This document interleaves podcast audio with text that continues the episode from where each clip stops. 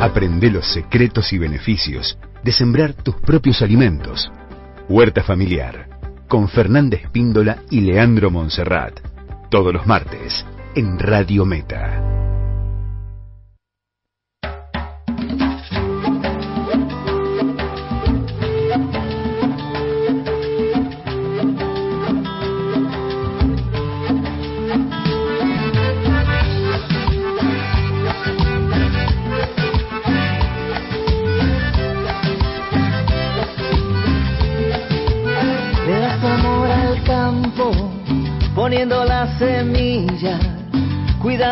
Alimento que hace florecer la vida. Le das tu amor al mundo, luchando día tras día, llenando cada plato para esta gran familia. Bien, las 11 y 6. Retomamos. ¿Qué va a ser? Lo que no se habló antes, ahora difícil. Saquen una hoja, en la, la carpeta abajo del pupitre, Nada de conversar con el compañero, los celulares los apagan. Qué linda la musiquita esta, me encanta la cortina. ¿Qué dicen? ¿Cómo les va? Buen día, Fernanda y Leandro. Buen día, ¿Cómo buen andan? Buen día, buen día, Leo. ¿Cómo andas? Te asustaste. Esa que en una hoja te asustaste. Estoy de mal humor. No la había visto la remera. Pero ¿por qué? ¿Por qué te pones esa remera? Porque ¿Qué no me salió bien la zanahoria, es el problema. Muy chiquita la zanahoria. Che, qué lindo el tema este, ¿eh? el de cortina que han elegido. Sí, sí, cada vez me gusta más también Ajá. a mí. Sí, sí. Sí, ya, ya me pegó, a mí también me pegó ya. Cuando la gente se canse que nos comunique y buscamos ¿Sirve ponerle musiquita así a la huerta para que la lechuga venga? ¿Sí? Y la- el tema es generar, como yo siempre digo, ¿no? Hay que Buena generar buena onda, onda, en la claro, huerta. Si claro. vos no generás buena onda, están en- estamos en el horno. La selga por ahí se Sí. pone a bailar. Mucha gente le dice que bueno que la luna tiene mucho que ver, que la eh, que la tierra tiene mucho que ver, pero fundamentalmente la energía que tiene uno cuando va a la huerta, eso es fundamental. Lo digo por experiencia, ¿no? No Creo te nació nada a vos. Creo que lo Y encima te pusiste esa remera que dice estoy de mal humor. Hoy no vas a ir a la huerta, conclusión. Tal cual, hoy, hoy no vamos a la huerta. No le hoy pases ni hoy no es un día para ir a la huerta. Bueno, gente, eh, ahí estaba mirando el temario. Hoy vamos a hablar de compostaje. Hay mucha gente que está preguntando por el compostaje. Sí, hoy eh, justamente vamos a invitar a una persona que es eh, una persona que trabaja en lo que es todo lo que es difusión en el compostaje, que es eh, Mario Parodi. Mario. Parodi, el chipeador. denominado el chipeador. Buscar en Instagram o en las redes. Exacto, es una persona que sabe mucho y bueno, vamos a estar contactándonos con él y vamos a hablar un poquito de compostaje, porque justamente lo que habíamos comentado en, las, en los otros programas es que estamos en el mes del compostaje que abarca del 22 de marzo, Marzo. hasta el 22 de abril, del día, o sea, del día del agua al día de la tierra. Y bueno, es hay que compostar, hay que compostar. Entonces Estamos en el mes de compostaje. Exactamente. Bueno, y hubo algunos amigos oyentes que mandaron mensaje el martes pasado este, comentando que ellos tenían compostaje y otros preguntando cómo se hacía. Así que, bueno, estén atentos porque hoy en la parte final del segmento va a haber una persona que entiende mucho del tema hablando, explicando. Te ríes, Fernando.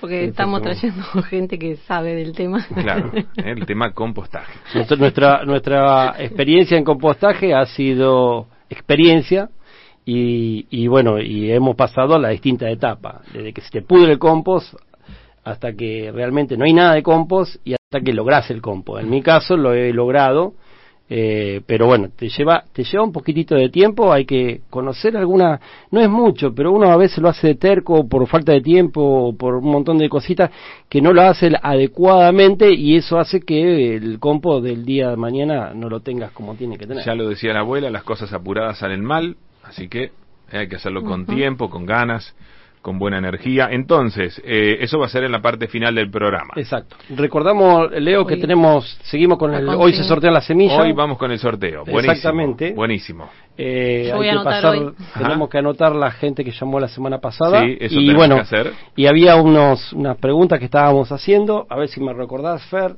Era, Si, el, si compostaban sí o no y el por qué y Ajá. lo que quieran comentar también. Eh, Eso tienen Está que abierto. comentar para participar del sorteo. El sorteo de las Es- semillitas. Si compostan, si no, si no, ¿Y, por qué? ¿Y por qué? 49 22 83 el teléfono de la radio. Ahí mandan mensaje. Cortito y al pie. Exacto. Y bueno, al final del, del programa hacemos, Hacemos el sorteo. eh, El sorteo. sorteo de semillas. De semilla, tenemos varias semillas, tenemos semillas de calé, tenemos semillas de, eh, de, a ver, déjame pensar, de zanahoria trajimos, porque toda de la huerta, todavía la del INTA no la tenemos disponible, Ajá. toda de la huerta nuestra, eh, tenemos de zanahoria, tenemos de acelga, tenemos de rúcula, eh, rabanito y, decime el caléndula. Remolacha. Caléndula. no, remolacha no tenemos. No. No. Qué rica la Iba a traer remolacha. más hoy y manoteé un paquetito que era de otra cosa. Uh, cortadita así con huevo. Qué rico. Qué rico. y bueno, y- yo no, no pude juntar semilla de remolacha. 49 22 83 el teléfono de la radio para que manden mensaje y así poder participar del sorteo que van a hacer de las semillitas. Eh, Es una semana para sembrar esta que viene, que está... ¿Qué pasa con la luna? ¿Qué dice la luna? Estamos bien, vamos perfecto con el tema de la luna. Ajá. O sea, arrancamos el mes de abril. El mes de abril cambia el calendario de siembra. Tenemos que tener en cuenta que vamos a tener otro tipo de. Eh, que casi se repite lo mismo que en el, que el mes de marzo. Nosotros publicamos ahí en la página de UPBA, eh, Unidos por la Vida y el Medio Ambiente, ahí en, en el Facebook nuestro. Publicamos justamente lo que vamos a hablar el día de hoy. Ahí tienen la ficha técnica de cada uno de los de la siembra que se puede hacer este mes con sus le con sus con sus cómo se dice con sus eh, con su luna eh, y el tipo de, de siembra cómo se tiene que hacer qué profundidad eh, y cómo cómo tratar la tierra y demás hay varias varias que es justamente lo que vamos a conversar en el día de hoy Perfecto. con respecto a la luna bueno sí entramos en menguante En menguante. exacto A pleno la raíz. a pleno en la raíz, Ajá. la savia está arriba, empieza a bajar y automáticamente eso hace que todo, todo lo que crezca bajo la tierra va a crecer bien fuerte. Impresionante. Entonces, vamos a arrancar esta, este, este mes con rabanito, eh, remolacha, Rabani- Rabanitos del tamaño de este, una manzana. sí, como lo de. Babaglio, Como- Vamos por eso. de medio kilo, de en serio, Babaglio sacó Claro, un si rabanito sembras de medio esta kilo. semana, eh, te prometo Futuro invitado que los, que los rabanitos van a tener el tamaño de la manzana. ¿Qué más? Eh, después tenemos Remolacha. zanahoria, remolacha, eh, Cebolla. cebolla Y ajo. Y ajo. Y Ajá. vamos a hablar de, ah, podemos hablar de algo, ¿no? Podemos hablar del ajo, cómo sembrar Sí, el ajo. va- vamos a, a ¿Cómo recordar- sembrar el ajo? Ahí está.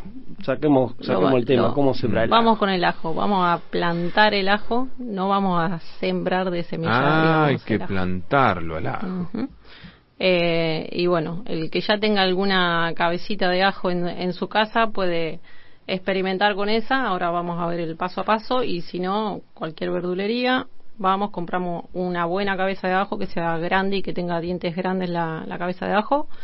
Eh, y primero vamos a hacer una prueba. Vamos a cortar eh, un dientecito de esa cabeza y vamos a probar si está el brotecito ya adentro. Ah, tiene que estar el brotecito adentro, Sí, claro. porque a veces se les hace un tratamiento antibrotación, entonces vamos a usar esa cabeza de ajo y nunca va a emerger. Ajá, tiene Entonces- que tener el brotecito Sí, adentro. el brotecito y eh, que el brotecito ya esté más de la mitad hacia el lápice, digamos, hacia la parte superior del diente, Ajá. porque si no también tarda mucho en emerger eh, ¿Cómo corto el diente de ajo? a la mitad longitudinal. Ajá. Medio. longitudinalmente.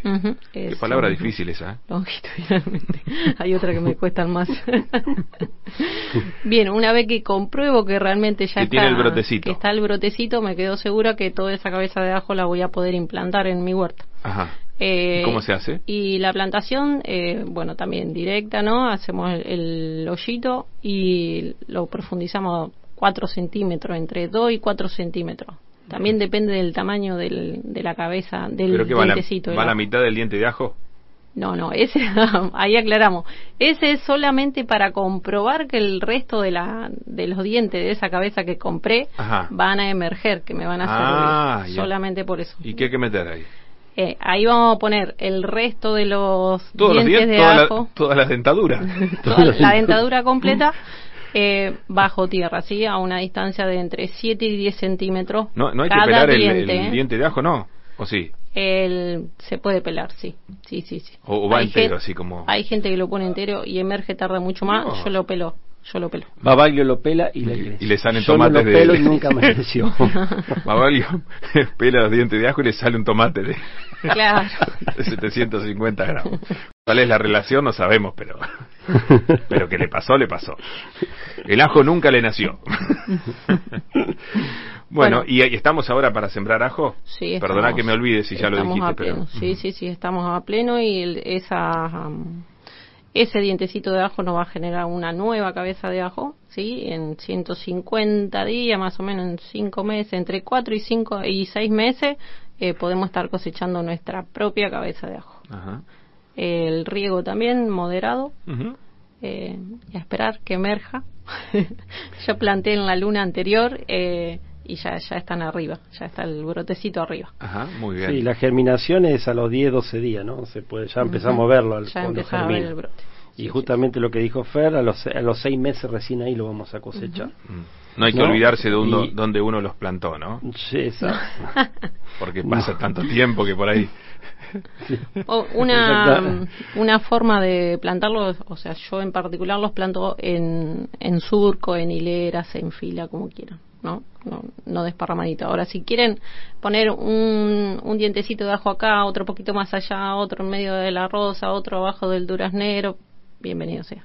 Experimenten. Sí, y, y- y tenemos que tener en cuenta también las asociaciones, ¿no? Las asociaciones que Ah, se ahí lleva- también. Sí, sí, se Ahí lleva muy bien con la lechuga, que es un El cultivo ajo que se lleva bien con la lechuga. Sí, sí. Eh, con los rosales también En favorece mucho esa asociación para los insectos que, que atacan a los rosales y las, y las enfermedades que atacan a los rosales. Eh, con la remolacha también, más allá que también sea de raíz. Eh, recuerden que hace un par de programas atrás estuvimos hablando que si vamos a poner de raíz lo vamos a asociar con una de hoja o de fruto. Bueno, en este caso la remolacha y el ajo se llevan bien más allá de que sean los dos de, de raíz. Eh, ruda también. Con la ruda también. Te lleva bien. y- Potente los dos. Los dos muy potentes. y bueno, y lo que se lleva mal es con el, con el repollo sobre todo, que Ah, el repollo se lleva Más muy mal. Muy mal. No El sé cuál es, cuál es más perjudicado en, el- en- en la competencia. Ahí no estamos en el horno, pero el repollo por lo general es el más fuerte por todo esto. Bueno, y después también se puede llevar mal con, el, as- con las habas y con el puerro. Con esas son las, la- lo que no conviene. No tiene buena relación. no tiene buena hay- relación no hay y hay que tratar de ponerlo lo más lejos posible. Perfecto, perfecto. Estamos Y- hablando del ajo, ¿no? Sí. Exactamente. Otra cosa que mm, entre los biopreparados, que semana a semana estamos dando un biopreparado, eh, después más adelante vamos a trabajar con el biopreparado de ajo también, que es antibacteriano y antifúngico. Que si nos va a servir también, aparte de, de nuestra ingesta, va a servir a la huerta para aplicar. Eso, vamos con el ajo. Terminamos. ¿Alguna Sí. Están ahí disponibles para que cualquier duda, para que no estemos anotando a medida que uno va hablando, eh, está disponible para que, que lo pueda uno repasar, ¿no? Bien, vamos con el rabanito. Dale, Fer. Con El rabanito también lo podemos sembrar en directa, ¿sí? Eh, una distancia de 10 centímetros. Eh, se estila mucho sembrarlo en almácigo el rabanito eh, y se puede ralear un poco, si no, se, con un poco más de paciencia lo espacia ¿A qué se llama el másigo? El másigo. Nosotros vinimos así, re formales hoy, ¿viste? Y ahora nos está tirando. Eh, no, el, el almácigo es cuando eh, sembrás así al voleo, digamos, ¿sí? Y ese almácigo te puede servir o para una siembra directa, como en el caso del perejil, que lo puedes sembrar en almácigo, o también se utiliza cuando uno dice voy a sembrar cebolla en almácigo y después va a pasar a trasplante definitivo a mi huerta. Ajá. Entonces vos un almácigo puede ser en tu propia huerta en el piso o podés armar un almácigo en un cajón de madera. Bien, perfecto. Zafé. Bien. Bien. Eh, Decíamos que el rabanito lo podemos sembrar a una distancia de 10 centímetros en, el surco, ¿sí? entre planta y planta. Ahí nos estamos adentrando a cuestiones técnicas que todavía no habíamos ahonda- ahondado en eso. Y entre hileras o entre surco lo podemos poner a unos 20 centímetros. ¿sí? Bien. Eh, eso sería el dato técnico. Después ya, como siempre, hay que experimentar y hay que ir probando a ver qué es lo que mejor nos conviene en nuestra huerta. Y el rabanito es una, lo que tiene bueno que germina rapidísimo, en menos de cinco días está todo germinado, hasta dos días me ha germinado el rabanito Y también se cosecha muy pronto, en, en 30 días, 40 días yo ya estoy consumiendo el rabanito. Exactamente. Eso está bueno, ¿eh? Sí. Sí. Después Sí, te para tiene los que el- ansiosos, para los, sí, hay gente que no le gusta el sabor intenso del rabanito. Este, por esta, tiro un dato así al vuelo, eh, por esta característica del rabanito que es esa rápida germinación y esa ese rápido ciclo que tiene, eh, hay una señora, eh, María Tun, eh, que es una referente en la agricultura biodinámica, eh, que tiene... No te voy a preguntar qué es la energía biodinámica. Agricultura biodinámica. Agricultura, perdón. Seguramente la gente ya de- debe tener visualizado porque está el calendario lunar, que es el que estamos manejando nosotros actualmente, eh, que hablamos de las cuatro lunas, el calendario biodinámico, que es el que tiene también, viene mes a mes y van a ver el simbolito de la zanahoria un día, el del, del tomate un día, de una hoja un día, de una flor otro día. Ese es el calendario biodinámico calendario biodinámico, aparte de la fase de la luna, tiene en cuenta el movimiento del sol, el movimiento ascendente, descendente del sol, el movi- movimiento ascendente y descendente de la luna, el paso del sol por diferentes constelaciones, o sea, como- tiene varias, varios factores en cuenta ese calendario y bueno, a veces difiere de lo que nosotros usamos acá. Pero bueno, uno va eligiendo. Qué bárbaro, bueno, y eh. esta señora ¿Cómo María se Tú- aprende con Fernanda, eh? Sí, terrible. Si algún día no puede venir, vos Yo- ¿Venís igual o no? Yo, yo vengo, yo vengo.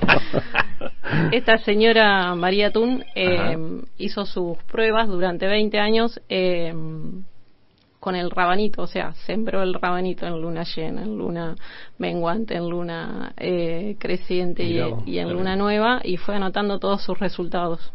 Y de ahí es que surge eh, uno de los calendarios biodinámicos que este que yo le decía que tiene el, el simbolito de cada tipo de hortaliza. Muy bien. Lo que pasa es que para ese vamos a necesitar, es, es muy complejo el calendario biodinámico. Para No. mí es, para mí es, Es re lindo, aparte No, dice pero día a día qué tiene que poner. es sí, to- exactamente. Eh, Lo bueno es que día a día te va diciendo, pero bueno, es, es, es complejo. Vamos a necesitar para el programa 2022 vamos a, a poder.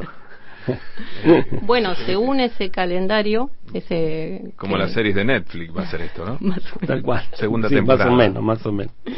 según el calendario bio- biodinámico, hoy es especial para sembrar de raíz. Hoy. Sí, coincide en parte con esta semana de menguante que tenemos nosotros, pero hoy, ayer, hoy y mañana son especiales para sembrar todo lo que es de raíz. También favorece lo que es trasplante, que también coincide con este manejo que hacemos nosotros de la luna menguante, favorece todo lo que es trasplante y tiramos el dato también que favorece todo lo que es hacer los clásicos gajitos, esqueje que le pido a mi vecina o que corto de un romerito que asoma de, de alguna reja o cosas así, eh, también favorece eso. Sí. Eh, No lo- sé si quiere agregar algo más del rabanito que me lo, fui de tema. lo dijiste todo, no, vamos a las asociaciones. Las asociaciones, el apio, la selga, son buenas. Todas bien, las sesiones ¿eh? benéficas. Hay feeling. Sí, Sí, hay feeling con la, con la berenjena, con el berro, con la espinaca, por ejemplo, con la haba, la lechuga. Con todo eso se lleva bien, el pepino, el, el poroto, la zanahoria. Con la capuchina, que es una de las semillas que Mm. está en el paquetito de, del, del regalito de hoy. Sí. Eh, ¿Y y con yo se tengo lleva mal? también eh, con las habas y las arvejas, que a partir del mes que viene vamos a hacer una siembra intensa de habas y arvejas y vamos a hablar también de ello. Qué rica que son las habas y pensar que es un es algo que no se conoce mucho el haba. Más o menos como el kale, el calé, ¿no? Cale, El calé. Y se lleva mal con el, con el puerro. Ah, mira, Oh. yo no, anoté- no tengo nada anotado de lo que se lleva mal. A mí No, me yo tengo la lo- ficha lo acá y bueno. lo dice. No, Sí, pero es importante tener en cuenta. Sí, exacto. y de- pero bueno, ¿Cómo lo vas a sentar al lado del puerro si se lleva mal? exactamente. Eh, con esa cara de puerro. Y como cuando organiza alguna reunión y decís, no, no, este ponelo No, claro. este la Eh, otra punta. Cuando estás organizando las mesas. Lo bueno del rabanito es que lo puedes cosechar todo el año, lo puedes sembrar todo el año. Ajá. De enero a diciembre tenés el, el rabanito en la época de siembra, no hay Riquísimo problema. el rabanito. Sí, a- a- yo lo consumo, yo consumo las hojas. Nosotros en casa Ajá. consumimos las hojas. Eh, aparte que el rabanito me encanta, con limón y aceite Oh. y sal va como piña. Eh, pero más, yo también lo, la pre- lo prefiero antes que un plato de ravioles con estofado. ¿No te gusta el rabanito, Dolero? Le mandamos un gran saludo al amigo Gustavo Savioni, Ah. eh, oyente de la radio, dice eh, que está escuchando, que es muy educativo, Bien, gracias, Gustavo. Gracias, Gustavo. muy educativo lo que enseñan, gracias, abrazo. Bueno, eh, abrazo grande Gustavo, lo hacemos participar también a Gustavo del sorteo. ¿Tiene compost? sí. Pero tiene que decir si tiene Si compost. tiene compost, sí o no, o- y si no lo tiene, ¿por qué? Y si lo tiene, ¿por qué?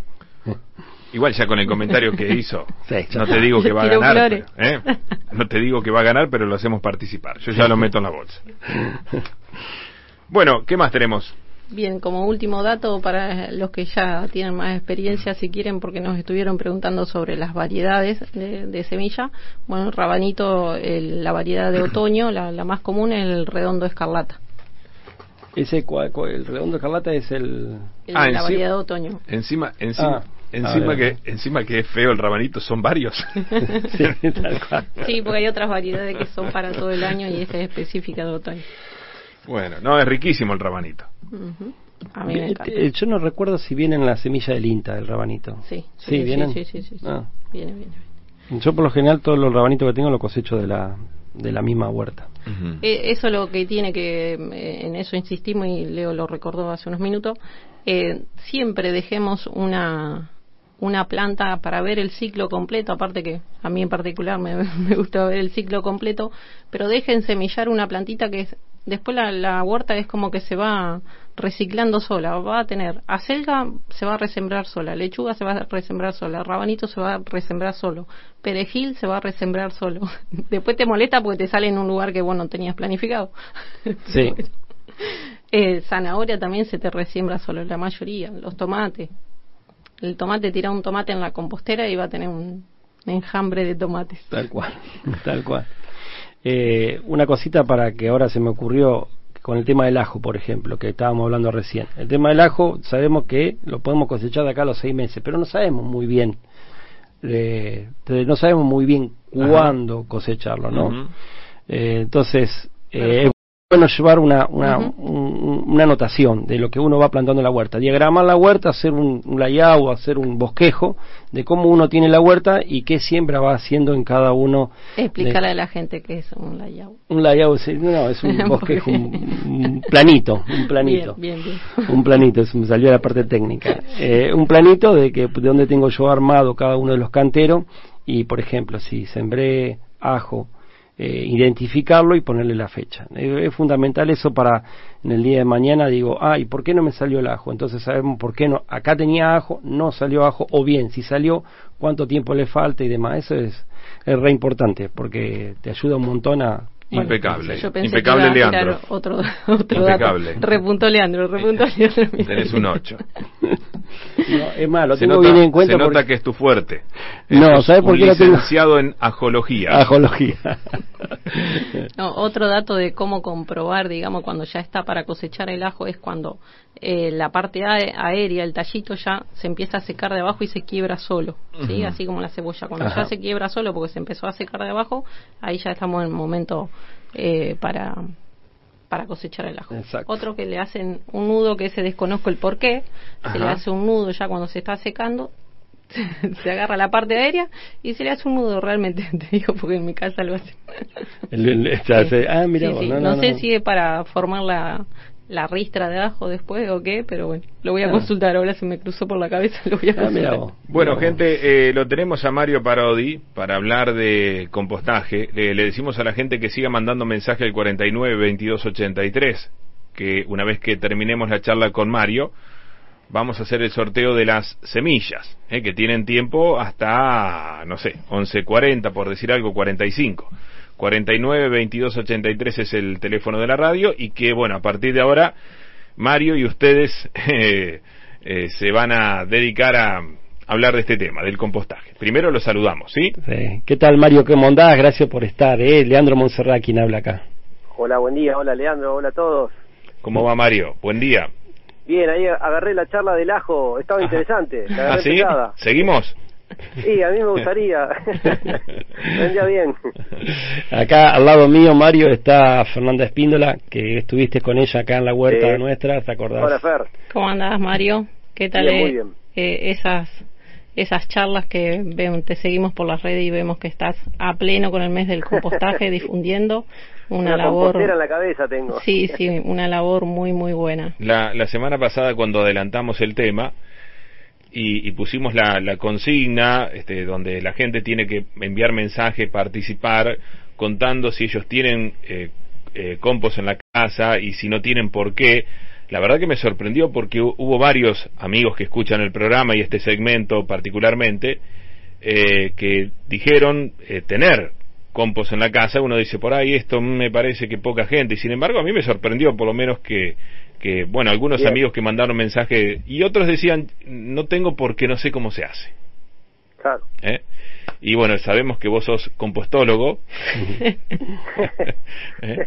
Nunca me habían dicho eso, pero Y bueno. bueno, y acá Leandro es ajólogo. Ajolo. Hizo la carrera de la licenciatura en ajología.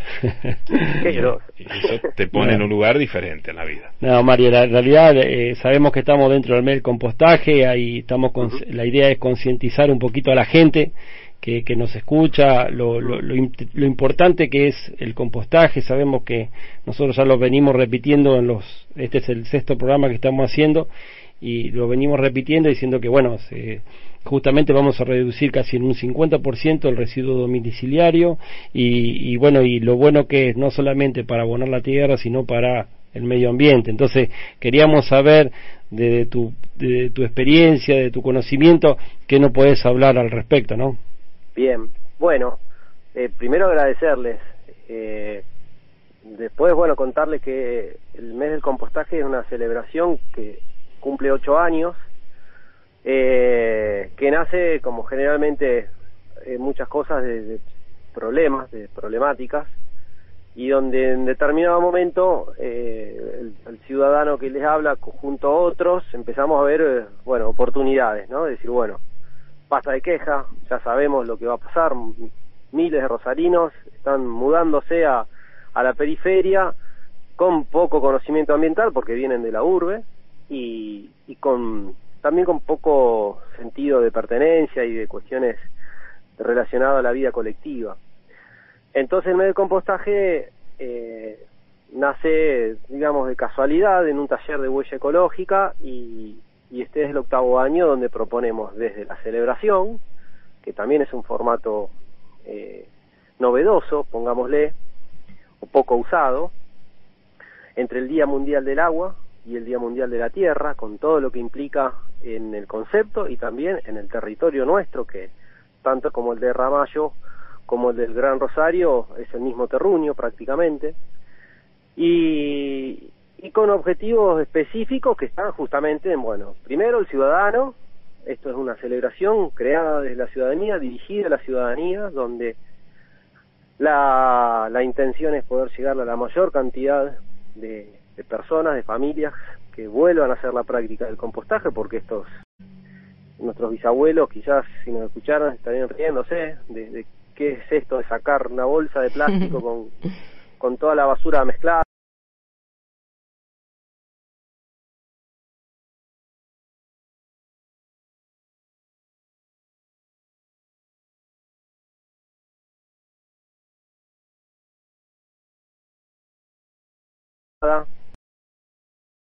Basura mezclada. Eh, es más de la mitad genera también que el- al no ensuciar los otros insumos papel, plástico, cartón, vidrio, aluminio otro 30%, ese 50 ya se transformen en insumos. Entonces estamos hablando de movida de un 80% de, de este invento de nuestra especie llamada basura que lo podemos minimizar. Y después está la otra parte que es la de la creación en tiempos que se habla de soberanía alimentaria, seguridad alimentaria, donde la pandemia hizo que mucha gente quiera arrancar con su huerta, su bancal, a crear eh, ese abono maravilloso, esa situación hermosa de saber de dónde nace nuestro propio alimento, tan lúdico, tan, tan familiero, tan arraigado también a nuestras costumbres. Como tercer eje, esto de la celebración, ¿no? En un, en un país lleno de brechas, eh, lleno de confrontación, eh, aparecen unos tipos que te dicen, mira, vamos a celebrar todo un mes el compostaje y, y- y no solamente vamos a estar reeducándonos en distintas cuestiones, sino que vamos a terminar tomando cerveza y escuchando música, como fue la apertura acá en, en Funes, Santa Fe. Y bueno, eh, tiene una cuestión también de, de, de, de estratégico eh, y también de decir, bueno, estamos un poco cansados de algunas cuestiones que tienen que ver justamente con, con esa división permanente o esa cultura de, de, bueno, del miedo, de, de, de, romper, ¿no? De, romper ciudadanía y de, y de no estar creando absolutamente nada. Así que bueno, así estamos.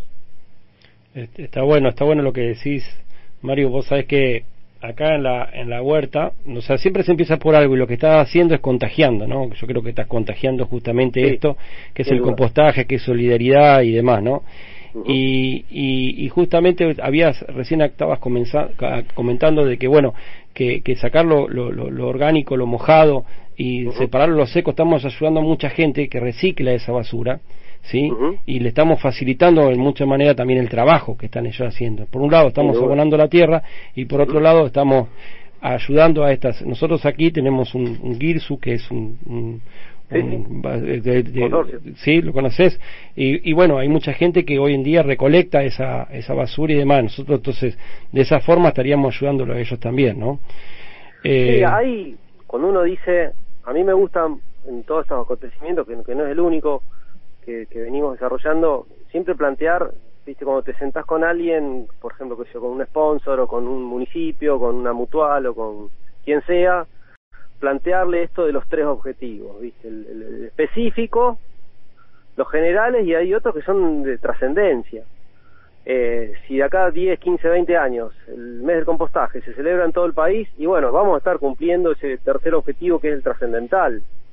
Eh, Y está ocurriendo porque se está celebrando en el norte, en La Rioja, en Neuquén, de hecho la semana que viene me estoy yendo para, para San Martín de los Andes, para Junín, para Villa Langostura, y todo en, el marco del mes del compostaje, hablando con personas como ustedes, como yo, y entendiendo de que el ciudadano tiene un, poder enorme. Eh, nos falta eh, sentarnos a tomar mate y conversar y ponernos de acuerdo. Es esa es mi visión, al menos. Sí, sí. Vos, fíjate que nosotros partimos acá en, en, en, nuestra huerta, hicimos un pequeño lugar en el cual separamos, pusimos unos carteles y pusimos vidrios, pusimos plásticos y pusimos eh, orgánicos. Es mucho más complejo el tema de separación de residuos, pero necesitábamos partir de algo, saber que algo se podía hacer, ¿no? Seguro. Porque sí, me acuerdo. Es una huerta que raro que no se toma mate en esa huerta. Estamos en pandemia. no se toma mate, pero bueno. Estamos en pandemia, eso es lo que pasa. Estamos todos, es como que uno se lleva el mate y después como que es medio mezquino porque no quiere eh, eh, prestarlo, ¿no? Pero a lo mejor no estuvo, no estuviste Leandro, qué sé yo, a lo eh. mejor pasó por ahí. sí, puede ser. Sigamos. No, y bueno, y, y justamente hicimos esa prueba y hace más de un año y medio que tenemos eso, hicimos unos pequeños bancales donde juntamos, separamos justamente la parte de vidrio estamos haciendo bioconstrucción con, una persona que va a hacer bioconstrucción. La parte de plástico se la estamos dando a unos chicos que hacen todo el tema de separación y, lo venden a ese plástico, lo pasan a retirar cada 15 días y la parte orgánico lo usamos nosotros para la huerta, ¿no? Y vos sabés que da resultado. Por supuesto, siempre hay un cambio de hay un cambio cultural muy grande porque hay gente que por ahí te tira basura y demás, ¿no? Pero eh, va, va dando resultado. Y sería bueno que eso se replique a nivel municipal, a nivel provincial, de lo bueno que sería poder eh, separar en origen los residuos y por un lado eh, justamente el compost hace que es la pata fundamental de este de esta, de, esta disciplina digamos no mira nosotros cuando cuando arrancamos la primera celebración 2014 había montones de temáticas ese día y gente de, mucho prestigio con, con temas bravos viste aguas residuales eh, la relación de la arquitectura con el arboricultura en montones de cuestiones que, no se planifican, y, al menos los municipios de ese entonces de, esta zona. Y cuando tuvimos que elegir la temática, digo, bueno, ¿dónde vamos, por dónde arrancamos? Y bueno, si está dirigido al ciudadano, vamos a, poner una propuesta que le quepa a cualquier ciudadano, a todos. Y hablamos de compostaje como primer y gran paso. Y ahí nació, bueno, una, una digamos, una tendencia que, yo, por ejemplo, a mí me invitaron dos veces a dar las charlas TEDx, esas charlas motivacionales, de gente común, ¿no? y yo tenía varios temas para hablar, pero elegí hablar del compostaje, porque justamente, ¿qué es lo que tiene el compostaje como, como gran valor, además? Es que cada uno de los nueve mil millones de habitantes del planeta lo, lo, puede y lo debe hacer. Después hay temáticas que no son para todos, qué yo. Eh, no, no voy a profundizar en esas temáticas, pero el compostaje tiene esa cuestión de, de que es totalmente inclusivo, que genera impactos reductivos contundentes y después eh, esa cosa de la magia, ¿no? De ver en poquitas semanas cómo esa basura se transformó en, en, la, en el abono para tu futuros tomatitos cherry, ¿viste? O lo que sea. No es menor, no hay otra práctica cotidiana que genere eso, no, no, no la hay. Eh, que tenga tanta diversidad de beneficios y de tanta diversidad de minimización de impacto. Así que, bueno, tampoco no hay otra celebración que dure un mes, por lo menos no, no tengo registro de eso. Entonces, estamos generando desde la ciudadanía algo que eh, se está poniendo cada año más bueno. Y bueno, y Ramallo está invitada, obviamente, la, ciudadanía. Ramallo, Villa Ramallo, la región. Te vamos a eh, tener por acá, por Ramallo. Tuvo un par de charlas con gente de, de la comuna, tampoco se tomó mate, cosa que llamó la atención poderosamente. un cafecito al menos.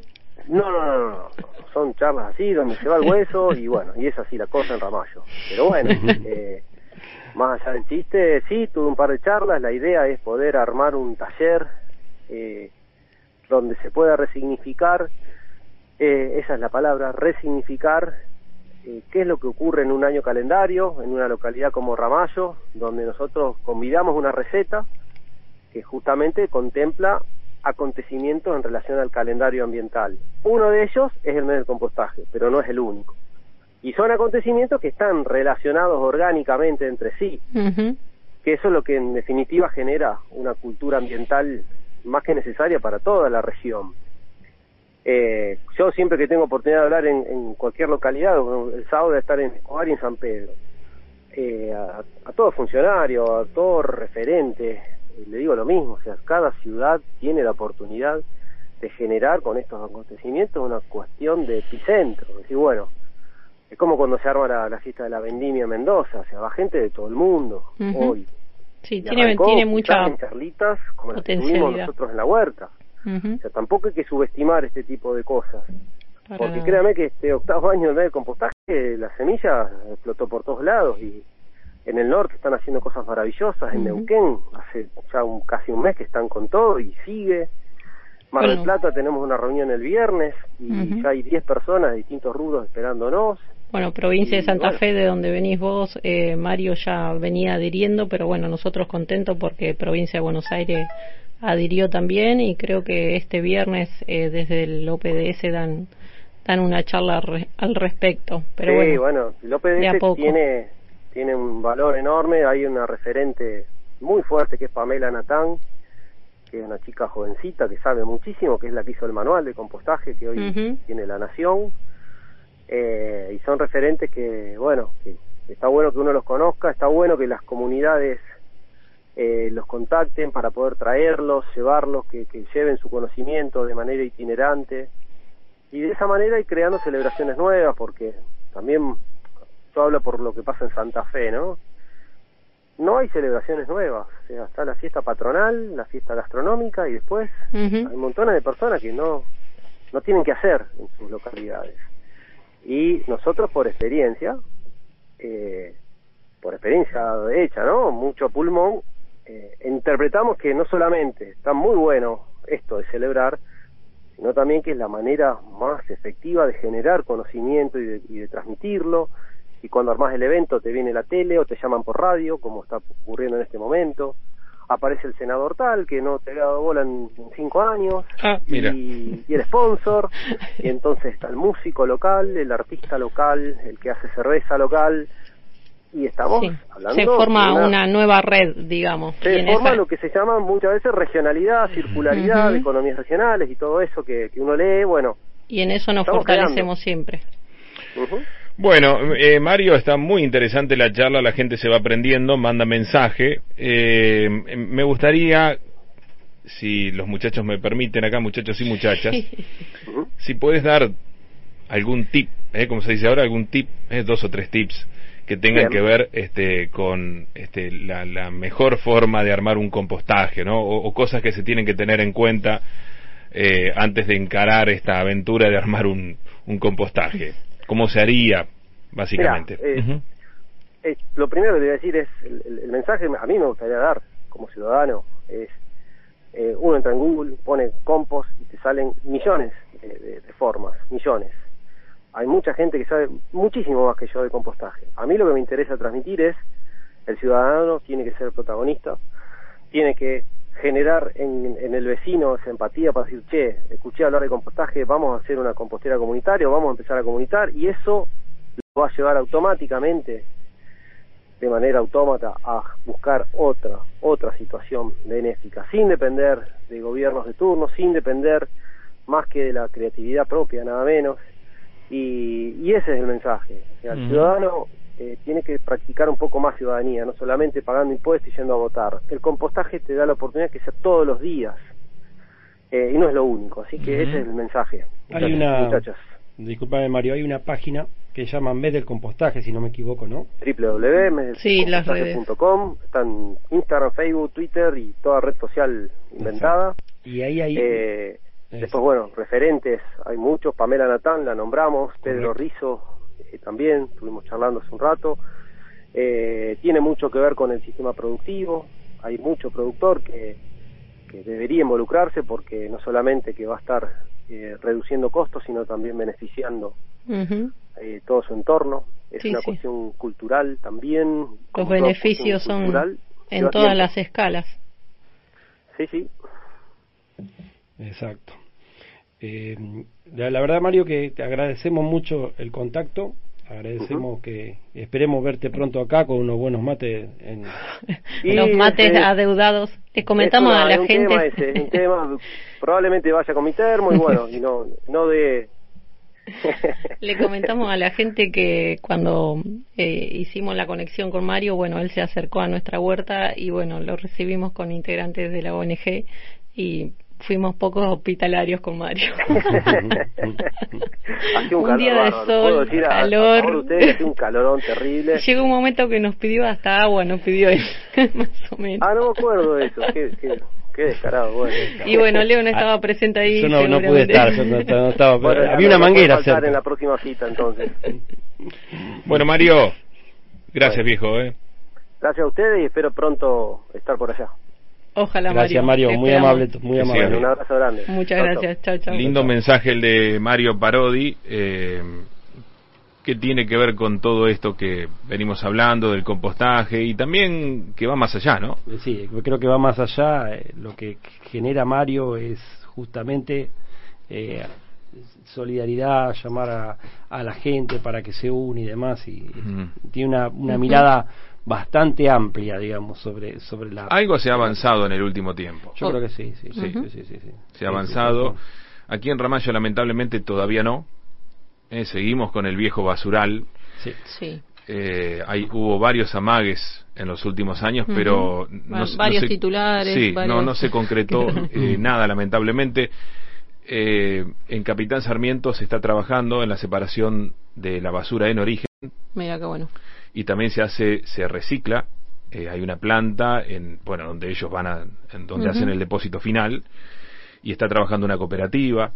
Bueno, se ha avanzado, ¿no? Hay municipios que están trabajando más y mejor. Aquí en Ramallo todavía nada, lamentablemente, es uno de los temas más importantes de este tiempo. Bueno, pero es muy importante que cada uno como ciudadano, digamos, nosotros estamos arrancamos hablando de huerta, ¿no? De los beneficios que nos va a traer en nuestra huerta eh, tener nuestro propio compost, ¿sí? Aparte de, de que reducimos el los residuos que tenemos que tirar, ¿no? Pero cada uno, o sea, a nivel que a medida que vamos tomando conciencia nosotros, lo replicamos, lo contagiamos, como decía Mario y, y Leo, lo contagiamos y ahí eh, es consciente e inconsciente, uno va generando presión hacia arriba, hacia las gestiones, digamos, que están por sobre Tal cual, nosotros. es cierto. Y bueno, ya va a llegar. Hablando de esto del cuidado del medio ambiente, el amigo José, que está escuchando y felicita por el espacio, eh, nos hace un comentario y una pregunta al mismo tiempo, ¿no? ¿Te acordás que en alguna época había un lugar donde uno iba y este, tiraba, descartaba las pilas usadas,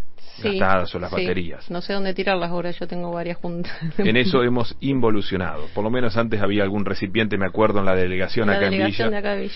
Y no sé, ustedes conocen un lugar donde, lamentablemente, vos fíjate, no tener una respuesta para esto. Las Vamos. tengo todas dentro de una botella, chiqui, chiqui, chiqui, hace Todos hacemos lo mismo.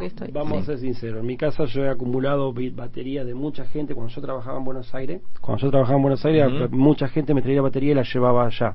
Mi- eh, es cierto, había un lugar de, de- de- que, donde se eh, acopiaba esas acá en Ramallo y bueno, des- desapareció. Hoy en día no, no existe. Eh, está bueno que, que aparte no es tan complejo el tema, pero sinceramente no es tan complejo. Dentro de UPBA nosotros habíamos armado un proyecto que es justamente separación. Separación que era lo- justamente lo que estamos haciendo en la huerta. Por un lado lo que es vidrio, por otro lado lo que es plástico, que es un poquito más complejo el tema del plástico, pero bueno, se puede hacer porque hay un plástico que sale más caro, uno más barato y otro que no se puede reciclar. Y por último, lo que es orgánico.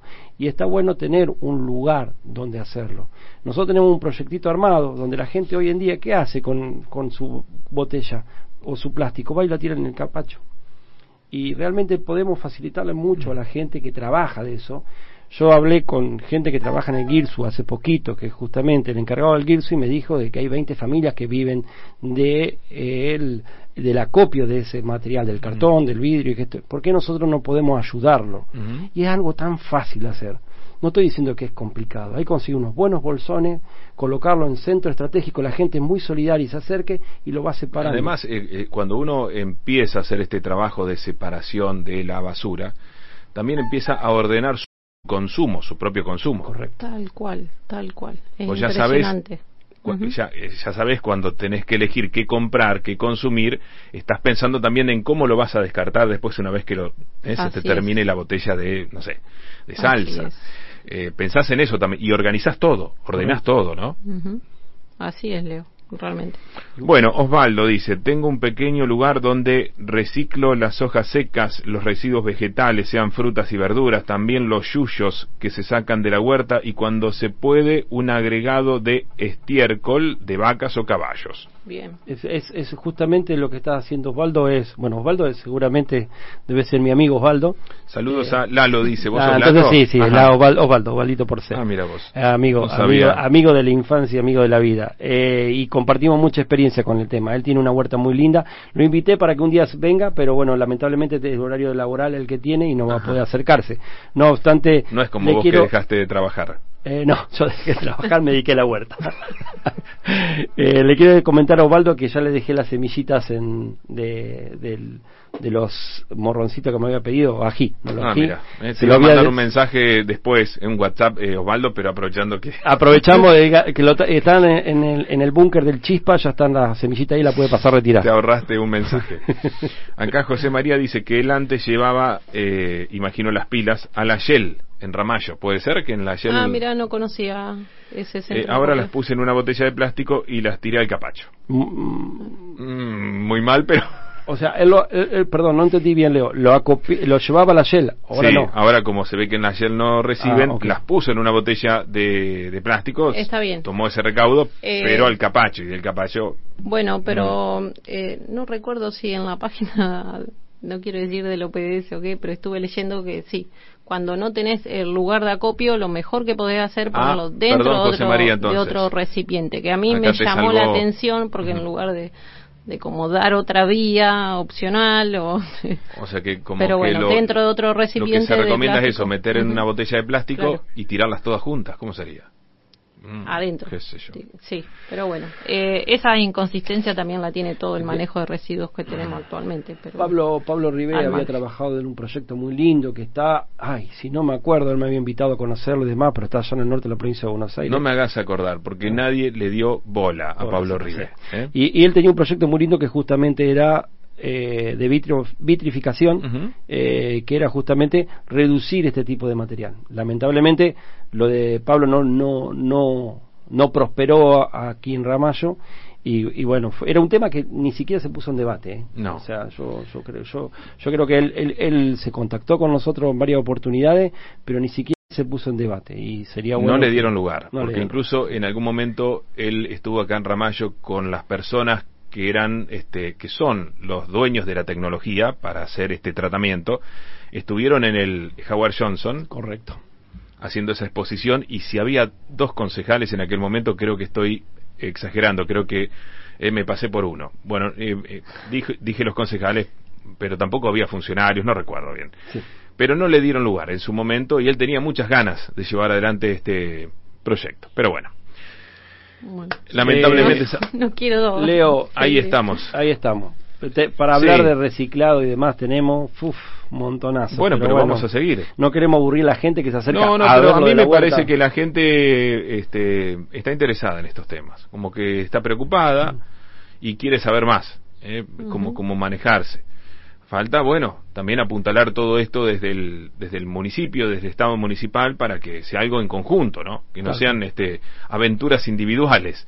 Eh, que, que esté eso de la persona que, que vaya viendo cómo separar la basura, cómo tratar, cómo contaminar lo menos posible, pero sería eh, muy conveniente también que haya un acompañamiento por parte del Estado, ¿no? Sí, sí, sí. ¿Eh? Como para ordenar todo. Correcto, estoy de acuerdo. Bueno, eh, gente, no sé, ustedes dirán. Eh, para mí lo que primero es reunir el tema de, para hacer el, sorteo. Eh, lo tengo acá, lo voy a hacer yo el sorteo. Bueno, bien. así no complicamos. Perfecto. Y por otro lado, me gustaría que la gente se lleve un pequeño esquema de cómo compostar. Ahí Osvaldo nos dijo lo que hacía él en su compostera eh, que también está bien. No, justamente nosotros ahora estamos armando uno en la huerta, más o menos. Una mega compostera. Una mega compostera. Osvaldo, ¿lo podemos hacer participar del sorteo? Sí, sí, sí. sí, sí, eh, es más, después Osvaldo, el que da semilla siempre entrega semilla, entonces siempre es bueno ser solidario. Ah, el tema ese de la, intercambio de semillas es fundamental. A Osvaldo hoy va a recibir algo, vamos a suponer si recibe algo, pero seguramente él va. Si llega a salir sorteado, la gente va a sospechar. se va a quejar la gente. no, pero yo estoy de este lado. Tal cual. No, lo que queremos tirar es un poquito la idea de por las bases del compostaje. La base del compostaje Fer, ¿arrancas vos? vamos. Bueno, compostaje. ¿Qué vamos a compostar? ¿Qué sí y qué no en nuestra compostera? ¿Sí? Que sí va a ir todo lo, lo crudo de que nos sobre de la huerta, va a ir lo que mm, podo de, de mi jardín o lo que el pasto que corto puede ir a la compostera, ¿sí? Ahí hago una salvedad. Cuando hablo de poda, no hablo de una poda de un árbol, sí, de, de una de un diámetro de, de rama de, de, más de dos centímetros, de más de un y medio diría, sí. esos, esos tronquitos muy muy grandes, esos no, porque van a tardar mucho más en, en degradarse y después eh, nos va a complicar, digamos, la cosecha de nuestro de nuestro compost. Eh, ¿Qué más, Leo? ¿Cartón? Sí, podemos poner cartón. Eh, papel, sí, el papel blanco, el papel amarillo, no lo que es el papel de revista, esas plastificadas con mucha tinta, eso no. Todo cortadito. En lo posible, porque tarda más. Bueno, claro, ahí va yo lo o sea, yo Como pongo viene, los pedazos de cartón entero. Como viene. Eh, ¿qué pasa? ¿vos tenés un, un, tacho de plástico de esos de, 20 litros? no, no, es, es una hecha con yo no, en realidad son mis padres no, no, la hice yo. Eh, pero será, no sé, menos de un metro cuadrado a es, 60 centímetros de alto sí, con tarimas con tarimas de un pero el que lo hace en un, en un tarrito esos de 20 sí, ahí sí, sí, tenés razón Leo, gracias por la por la, aclaración, sí, sí, por ese ese freno eh, ahí, ahí damos el dato. Cuanto más chico es el, el residuo que vamos a tirar, mayor es la superficie de exposición y más rápido es el proceso.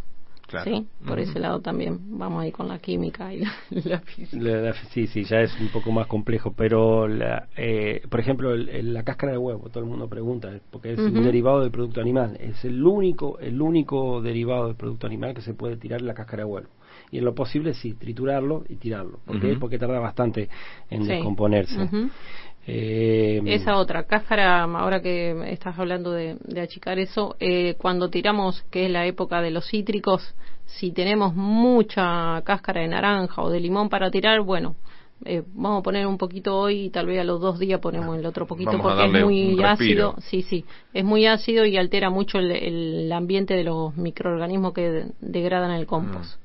Eh, otra cosa. ¿Cuál es el lugar eh, para ubicar el compost? Perfecta la pregunta. Eh, tiene que ser un lugar aireado, algo sombrío con algo de luz, pero sombrío. y bueno, después nosotros le vamos a ir dando la, humedad, de si le falta un poquito de riego o no. Yo en realidad no casi no las riego, salvo en pleno verano que tuvimos una seca bastante interesante, la, la he regado un poquito, pero si no, no. Bien, debajo de alguna plantita. Si tienen un árbol de hoja caduca, sería el, el, lugar ideal, porque en el verano va a estar sombreado y en el invierno va a tener ese solcito suave que le viene bárbaro, ¿sí? Porque, bueno, tiene que tener una temperatura de base, digamos, nuestra compostera para que trabajen esos microorganismos. Que, temperatura media. 20, 30 grados, en realidad serían 25 lo que dicen los técnicos, pero bueno, una temperatura media, digamos, acorde para La gente por ahí que, que, no tuvo piensa que eh, se le va a llenar rápido. Eh, pero hay un proceso de descomposición, de degradación bastante también acelerado que va generando espacio todo el tiempo. ¿no? correcto, exactamente. Sí, cuando solamente manejamos el, el, residuo que queda de nuestras comidas, digamos el residuo de fresco, se degrada muy rápido, muy muy rápido. Por eso hay mucha gente que tiene la compostera que es el balde de 20 litros. Y, con eso le alcanza. Sí, sí, con eso le alcanza. Eh, en mi caso eh, no, no alcanza esa de menos de un metro cuadrado, no nos alcanza. Generamos mucho residuo, pero bueno, eso también, volvemos al compostaje y al manejo de los residuos, eh, nos vamos a ir dando cuenta de eso, de cuánto generamos, cuánto no generamos. Eh, hay épocas que tal vez generamos más, otras épocas generamos menos. Eh, si me tal vez empezaste a, a, a experimentar con la compostera y te das cuenta que estás tirando por semana una sola vez, estás yendo al capacho a tirar tu bolsita de residuo porque solamente tenés tres cositas de plástico nada más y vas y la tiras. Eso está súper. Sí, sí, es justamente lo que se persigue. no Yo hoy en día tengo una cáscara de naranja y estoy buscando el compost donde tirarlo.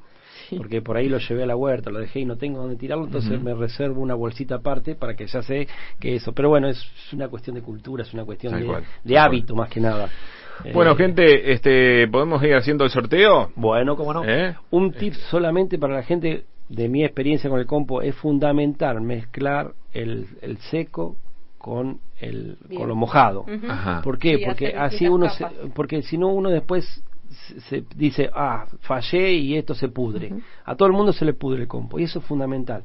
El seco con el mojado. ¿Qué sería el seco con el mojado, por el- ejemplo? Eh, por ejemplo, hojas, Hojas secas. hojas secas, eh, por lo que decía Fernanda, y mezclarlo con todo lo que es orgánico de la huerta, eh, de, de la comida. ¿sí? Por supuesto, nada de aceite, nada de sal, ni nada de eso que traiga bichos.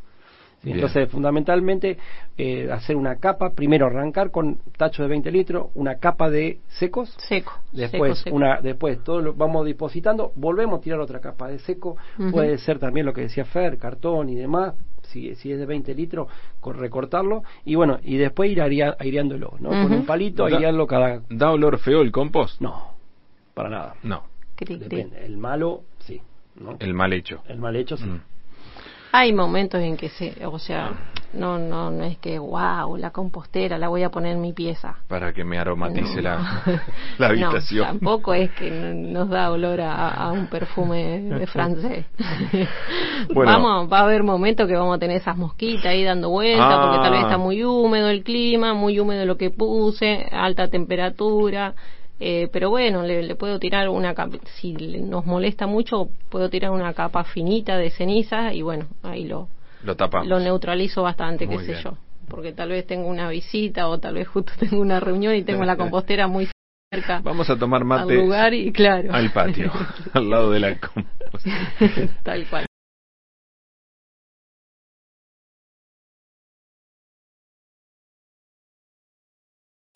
Bueno, cual.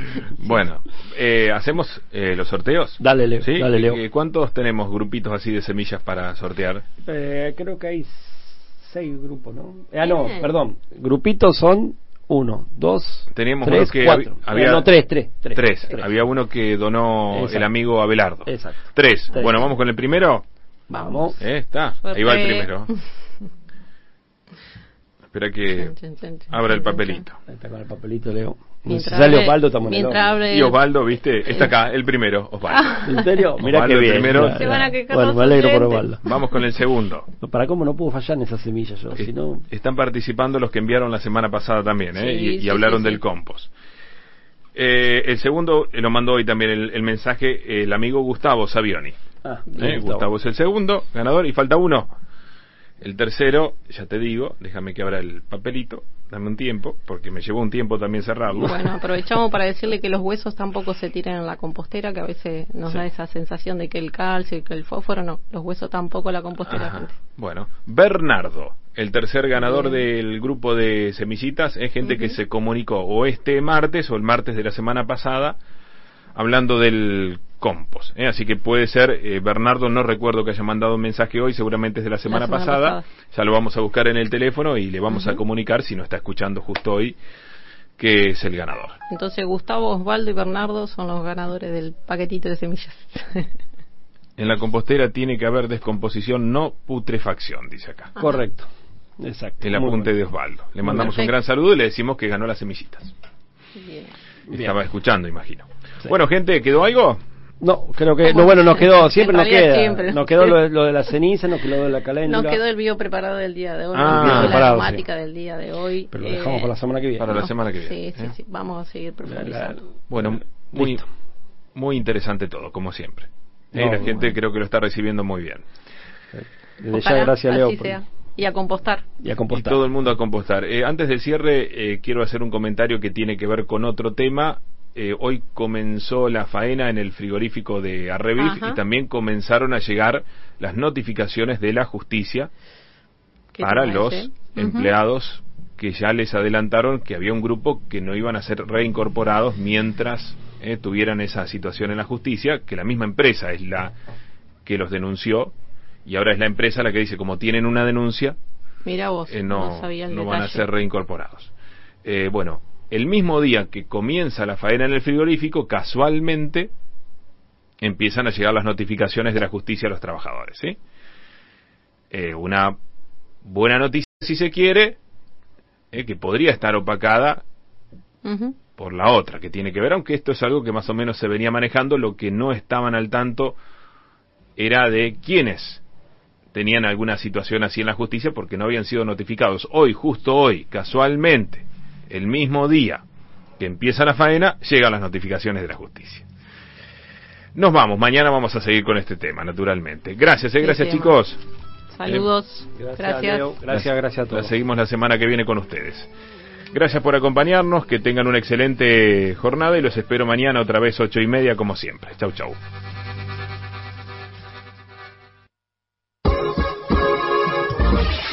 En Radio Meta, las noticias del país y el mundo. Panorama informativo del mediodía. Política.